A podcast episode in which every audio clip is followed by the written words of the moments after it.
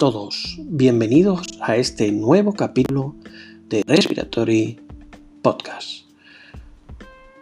Este es el capítulo cuarto de la primera temporada en la que hablaremos sobre los pacientes y la humanización de la medicina, un reto después del COVID-19. Como sabes, este podcast es un podcast sobre enfermedades respiratorias que tan frecuentemente vemos, dirigido sobre todo para clínicos, neumólogos, internistas, médicos de atención primaria, enfermeros, en general cualquier profesional sanitario que tenga interés por conocer qué es lo último en la neumología y en el campo de las enfermedades respiratorias y también conocer la opinión de los líderes nacionales en este campo de la medicina.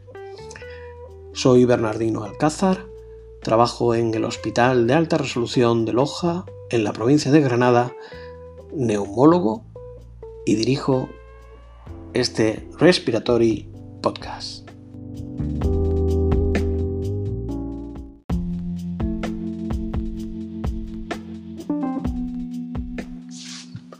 Bueno, pues como os decía, este capítulo va dedicado especialmente a los pacientes. Se llama este capítulo Los pacientes y la humanización de la medicina, un reto después del COVID-19.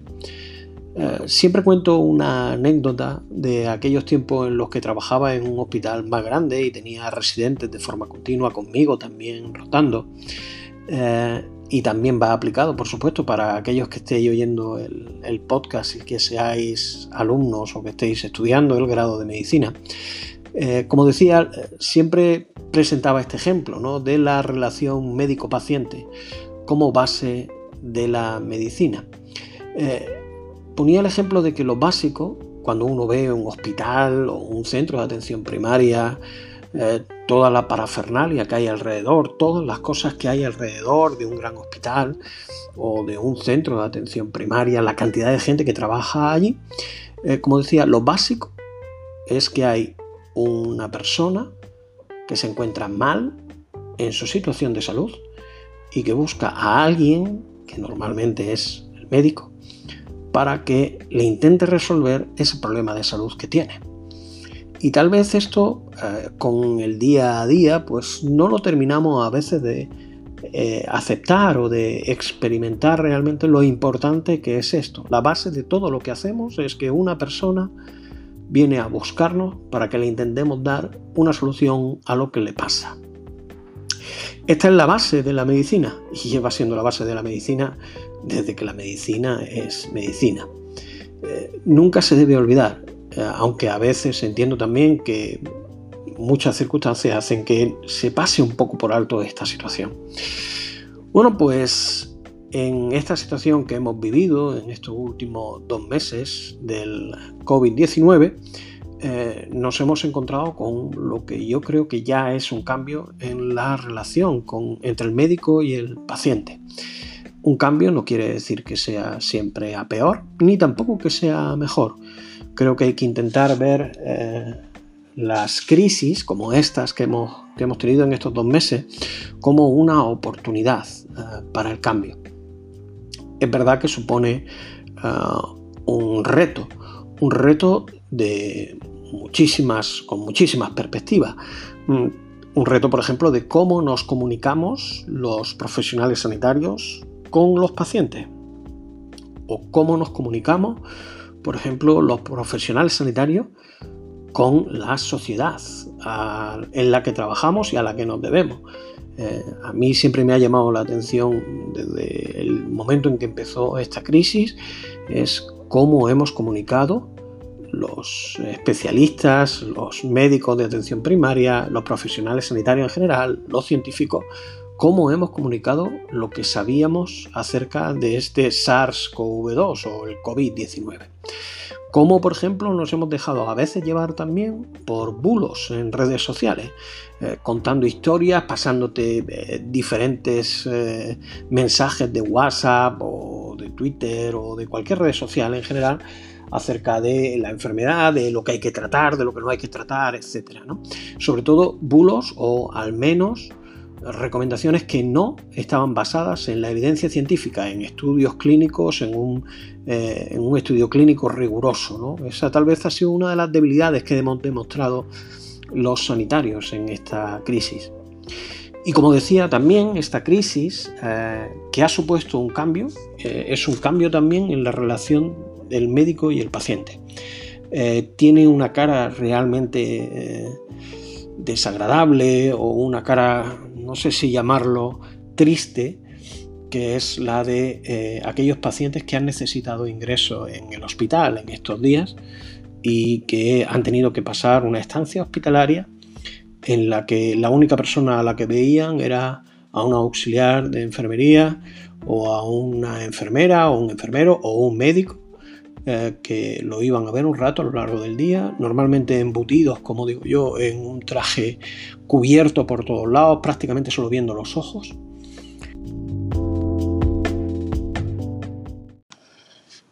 Y por otro lado también, en las situaciones en las que por desgracia el paciente pues no iba bien, hemos tenido que ver cómo el paciente eh, fallecía solo sin su familia alrededor con la única ayuda o acompañamiento, el único acompañamiento de estos profesionales sanitarios, lo cual realmente es algo ah, triste como todos vosotros entenderéis. Eh, además, eh, fijaros la situación de miedo, por ejemplo, de muchos pacientes con otras enfermedades mm, que no se encontraban bien, que han tenido que acudir a un centro sanitario con el miedo propiamente de, poder contagiarse en ese hospital, en ese servicio de urgencia o en la consulta a la que iba a ir para recoger un resultado o en su centro de atención primaria. Eso también mina lo que es la relación médico-paciente. Y claro, no todo van a ser malas noticias. Es verdad que también hemos tenido buenas noticias y es, por ejemplo, aprender cosas como que la relación médico-paciente también se puede eh, fortalecer y crear vínculos buenos con los pacientes a través de un arma tan buena como es la telemedicina, que todos pensábamos que estaba ahí, que no queríamos saber muy bien cuándo iba a empezar ni nada de esto, y aquí de repente nos hemos tenido que encontrar con la telemedicina como una herramienta magnífica para poder eh, salir con una asistencia buena a los pacientes en esta situación del COVID-19. Bueno, pues para poder hablar de toda esta situación, eh, y espero que sea de los últimos podcasts que realizaremos ya sobre el COVID-19. Eh, hemos tenido que buscar a alguien que realmente sabe sobre comunicación sanitaria, sabe sobre relación con pacientes y además sabe mucho de vida. Esta persona, para muchos de vosotros, porque ya puse el otro día el anuncio, aunque no, no desvelaba el nombre, es Joan Carles March. Seguro que muchos de vosotros lo conocéis.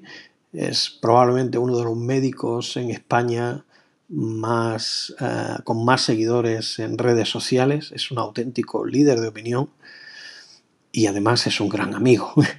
Joan Carles es profesor de la Escuela Andaluza de Salud Pública y además es el codirector de la Escuela de pacientes de esta misma escuela andaluza de salud pública. Y es, yo creo, la persona indicada para poder hablar sobre la relación médico-paciente, sobre los pacientes y sobre la humanización de la medicina, un reto después del COVID. Espero que os guste esta entrevista y después volvemos cuando hayamos terminado. Un saludo.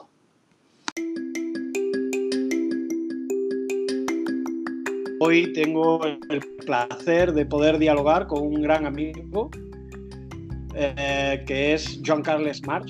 Eh, John Carles March es, eh, primero es un líder digital de la medicina española. Yo creo que era el, médico que más seguidores tiene de Twitter. Si no es así, me lo, me lo, cambias, pero yo creo, tengo entendido que eres de los que, de los que realmente eres influencer en, en el ámbito médico.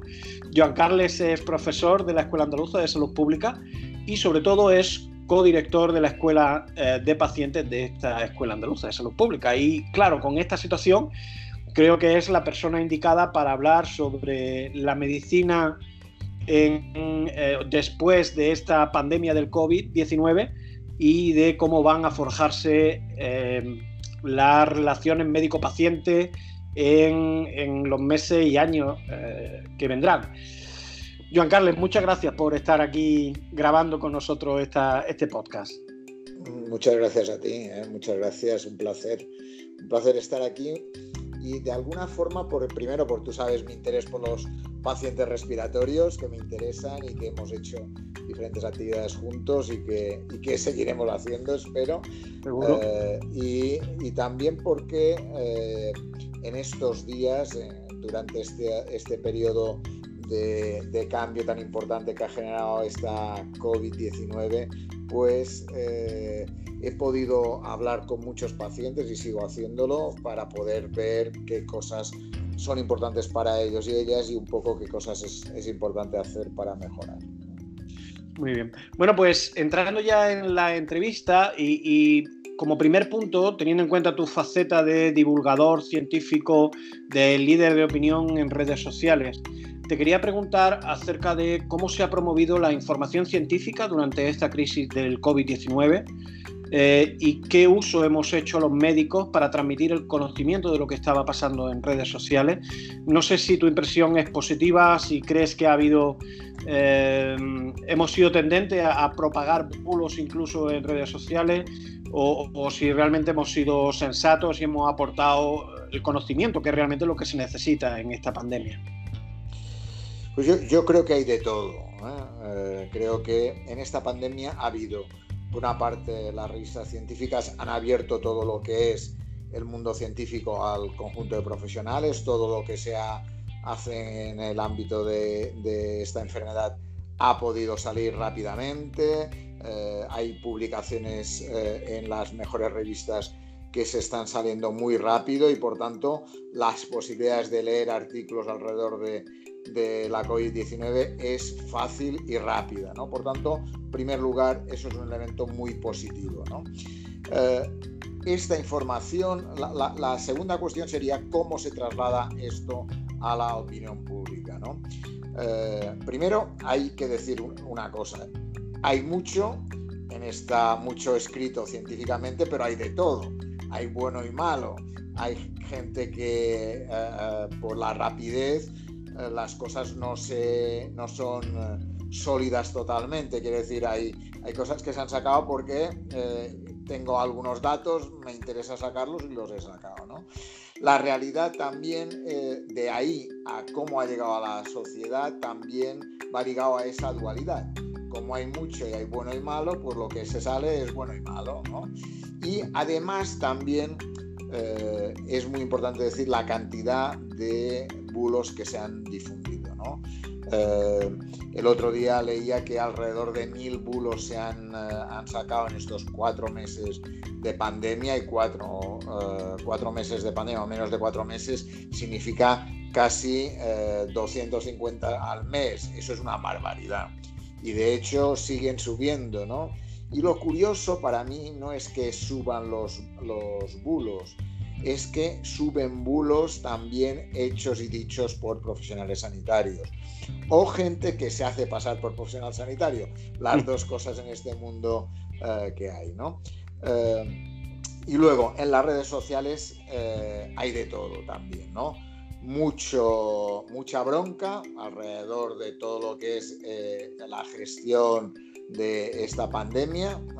Muchos elementos positivos de información también lo hay eh, y, también gente que se ha dedicado a divulgar información para que la, para que la gente pueda tener. Un poco eh, hay tres panoramas eh, que lo que hace es que al final hay demasiado ruido por ahí.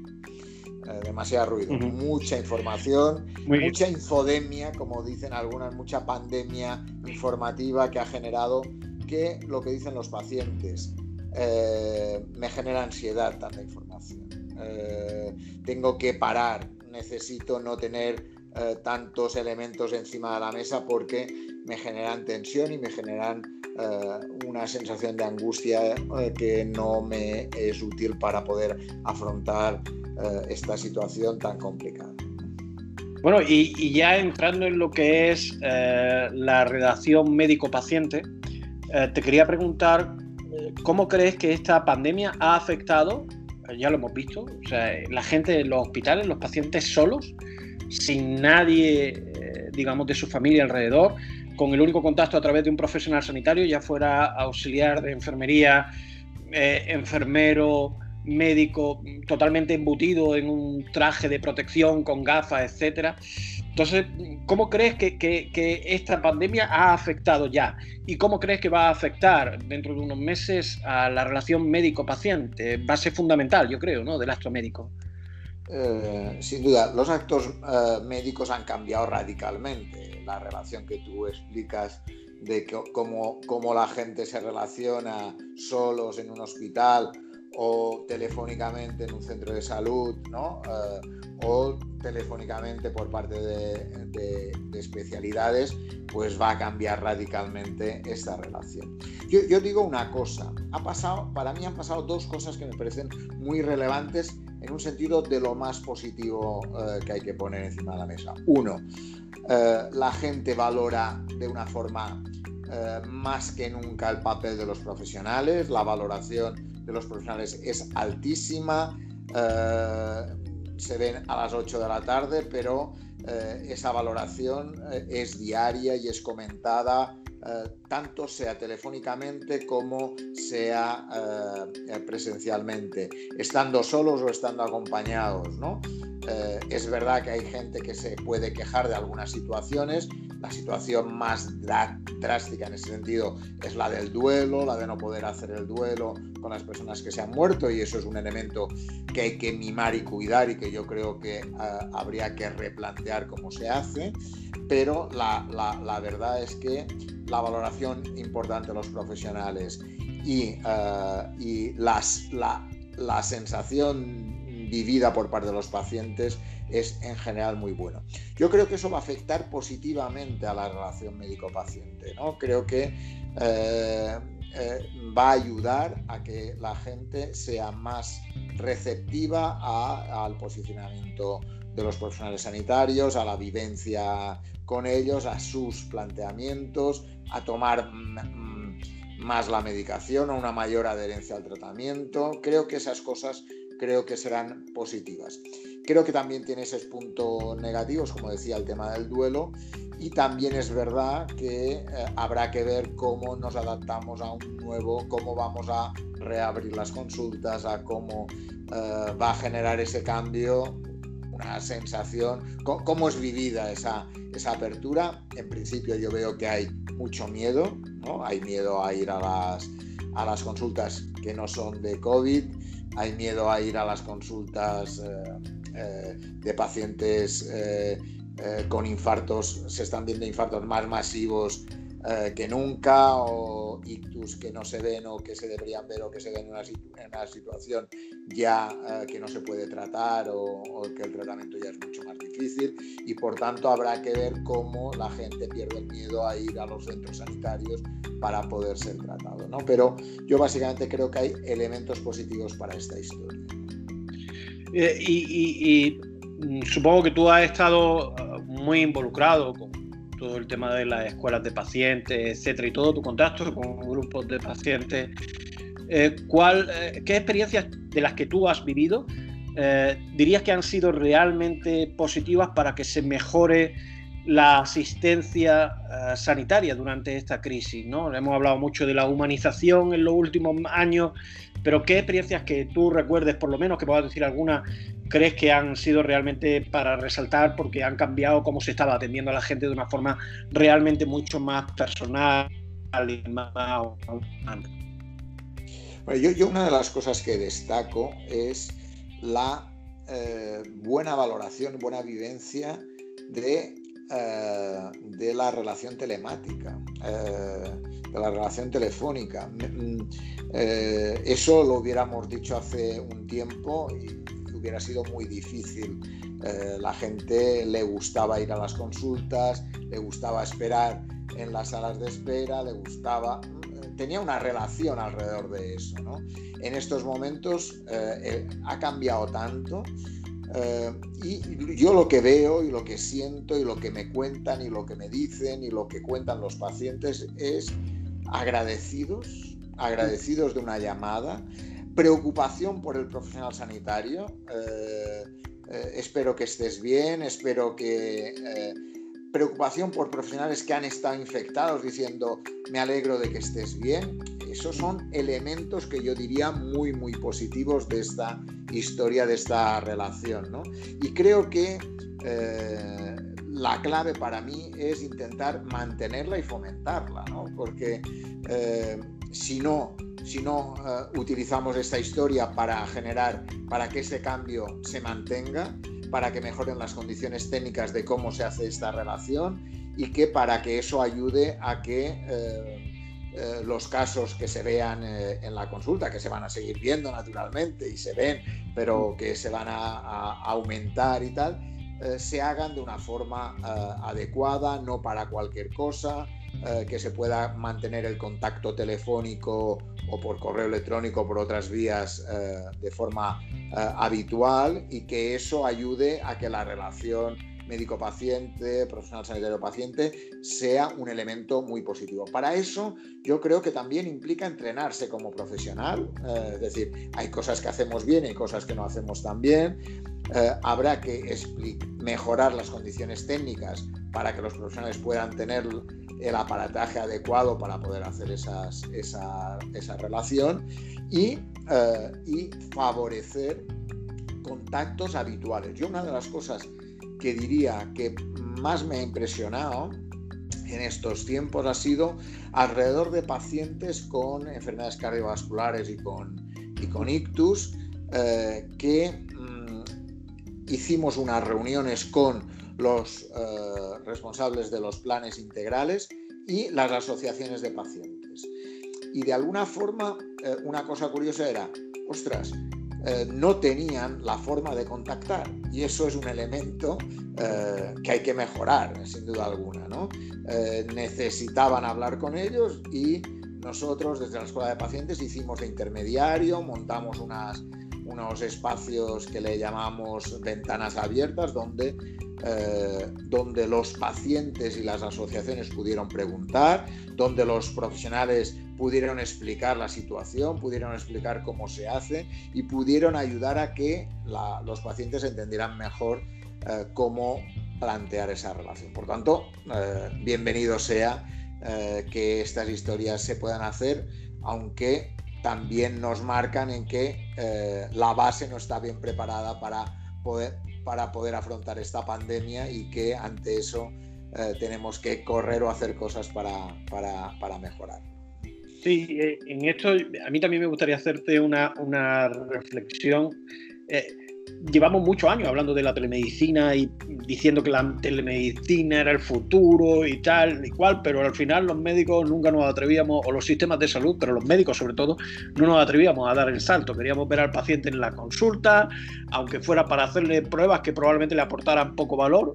Y lo triste es que nos hayamos tenido que meter en una situación como esta, con la cantidad de gente que ha tenido ingresada, con los hospitales totalmente desbordados, los centros de atención primaria también desbordados atendiendo a esto, para darnos cuenta de que mm, la telemedicina tiene mucho sentido, sobre todo para pacientes que tienen enfermedades crónicas ¿no? y que necesitan un contacto regular, que sepan que su médico está detrás de ellos, un contacto también para la emergencia, eh, pero a lo mejor no necesariamente necesitan todas las pruebas físicas y, consultas físicas dentro del hospital, ¿no? Lo triste tal vez sea eso, ¿no? Que hemos tenido que pasar la pandemia para darnos cuenta de eso.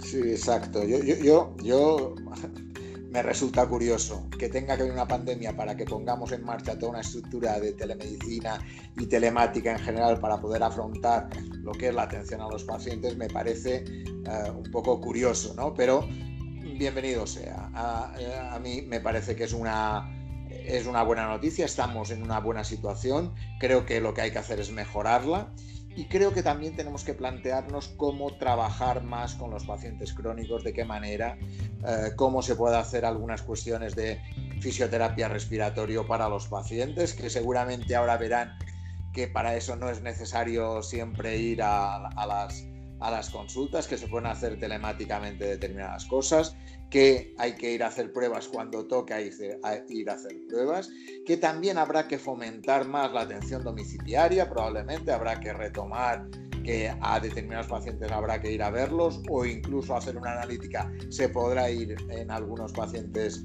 eh, a, sus domicilios para poder cambiar la forma de trabajar y de relacionarnos eh, entre pacientes y profesionales. ¿no?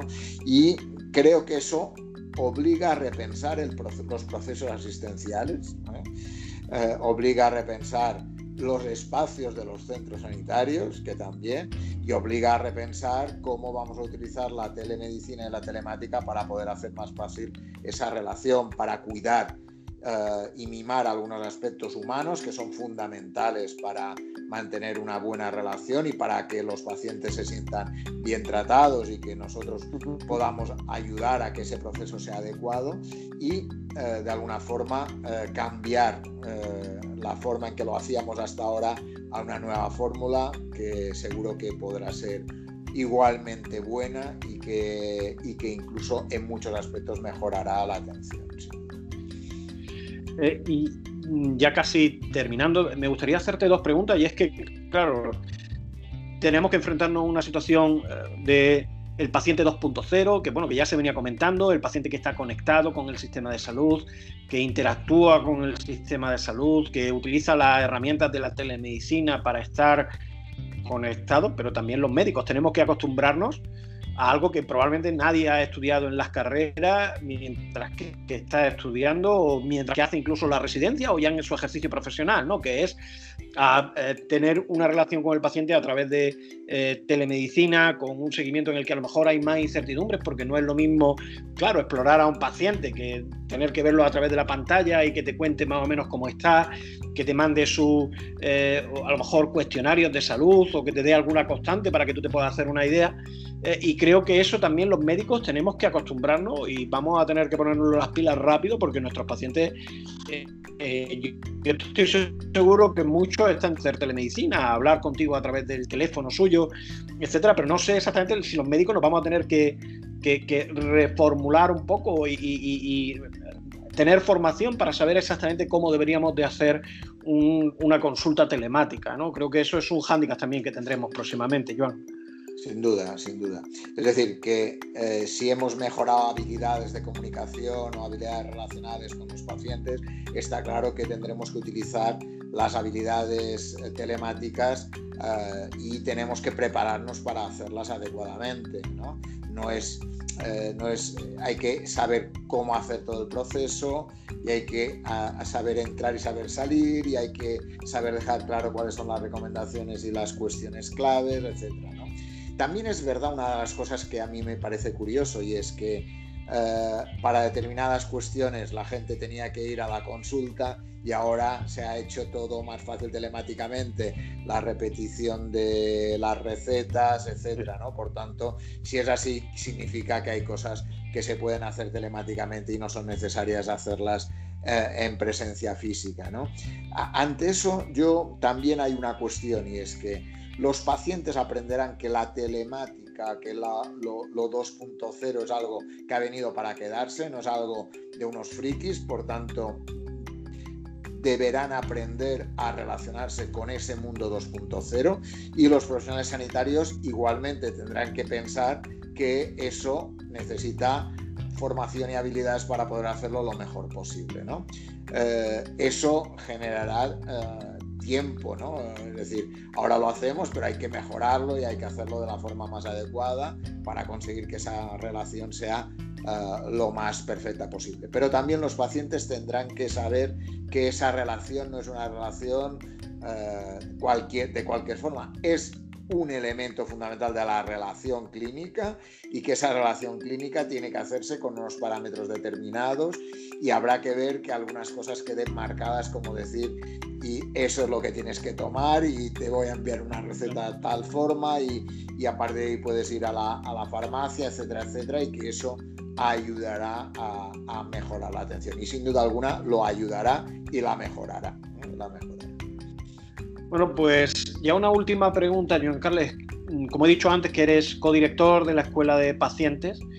Eh, cómo podremos organizar ahora las escuelas de pacientes en un futuro, ¿no? Porque antes, eh, o sea, hasta la fecha yo siempre lo he tenido como un acto muy presencial. No sé exactamente si nos puedes estar contando algo de, aunque ya has dicho alguna idea, etcétera, de cómo vais a, reorganizar ¿no? un poco las escuelas de pacientes en el futuro próximo, ¿no? desde la escuela andaluza. Eh, pues eh, en principio te, digo, nosotros hemos abierto, tenemos muchas actividades 2.0, tenemos una cuenta de Twitter, de Facebook, de YouTube, de Instagram, por tanto tenemos un mundo abierto en ese, en ese campo. de alguna forma hemos generado un espacio nuevo que son ventanas abiertas. Ventanas abiertas es un espacio donde los pacientes preguntan y preguntan directamente. Eh, ya haremos una eh, contigo para hablar de, de, POC, eh, porque eso me parece que será un elemento muy positivo para la gente. Hemos hecho varias, hacemos dos por semana, dos por semana, donde se conectan muchos pacientes y hablamos de temas muy diversos. tercera cuestión, Seguimos trabajando en el ámbito de hacer videochats, entrevistas a profesionales sanitarios para contestar a preguntas que nos envían previamente. Y otra cosa que hacemos son podcasts, que son entrevistas a pacientes que nos cuentan en estos momentos su vivencia del confinamiento, por tanto, pero que es un elemento interesante también a, valorar y a saber. ¿no? Eso lo vamos a seguir. Y probablemente eh, uno de los elementos que teníamos eh, en marcha nosotros, que eran eh, las aulas virtuales, lo que va a hacer es potenciarlas. teníamos inicialmente algunas aulas, lo que vamos a hacer es mejorarlas y que todas las aulas tengan una aula virtual porque va a ser probablemente el elemento, el espacio del futuro. Y ya estamos trabajando en una primera jornada virtual a celebrar eh, pronto con pacientes, en este caso con lupus, pero por tanto eh, la idea es que podamos hacer espacios de encuentro entre pacientes y profesionales en los cuales se oigan voces de, de unos y otros para poder mejorar esa relación, para ayudar a favorecerla y para trabajar para conseguir una, una mejor atención global de los pacientes crónicos, que es un poco nuestro trabajo y nuestra, eh, nuestra idea de pensamiento. Y a la que además están agradecidos muchísimos pacientes crónicos que eh, yo conozco y que saben el trabajo que estáis haciendo realmente desde la escuela. Bueno, Joan Carles, pues eh, nada más, muchísimas gracias por tu amabilidad de cederme un ratito de tu tiempo cuando estás, sé que estás cada dos por tres llamándote de las televisiones, radio, etcétera, para poder hablar y preguntarte. Muchísimas gracias. Yo creo que aquellos que estén oyendo el podcast seguro que agradecen muchísimo tus sabias palabras porque realmente es un pozo de sabiduría. Eh, espero tenerte en otros capítulos del podcast para otros motivos que seguro que podremos sacar para ver más experiencias que se están haciendo. Y nada más, aquellos que os haya gustado mucho entre este esta entrevista con Joan Carles, pues comentarla, pasarla a vuestros compañeros, amigos, redes sociales, etcétera, porque creo que es algo que merece la pena escuchar a Joan Carles siempre. Joan Carles, muchísimas gracias por todo. Muchísimas gracias a ti. Un saludo, hasta luego. Hasta luego.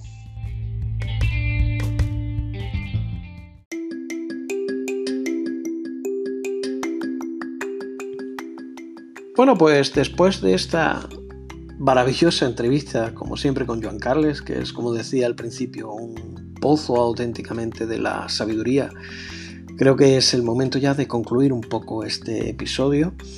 Yo creo que si algo ha transmitido Joan Carles eh, es que eh, esta situación lleva a un cambio inevitable en la relación médico-paciente Em, que no quiere ser ni mejor ni peor, simplemente es distinta y con ello tendremos que luchar y tendremos que acostumbrarnos también a fortalecerla, esa relación médico-paciente.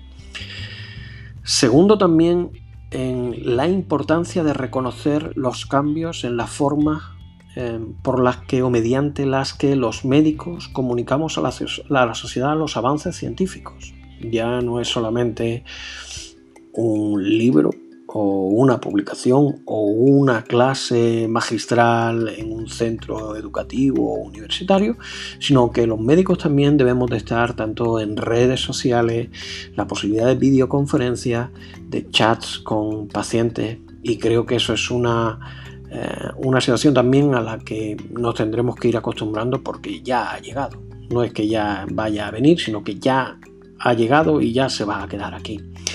Y por último, que eh, nunca olvidemos lo importante de todo lo que hacemos, que es al final intentar ayudar a alguien que viene preguntándonos cómo puede mejorar de una determinada dolencia o una situación eh, que le está empeorando su salud.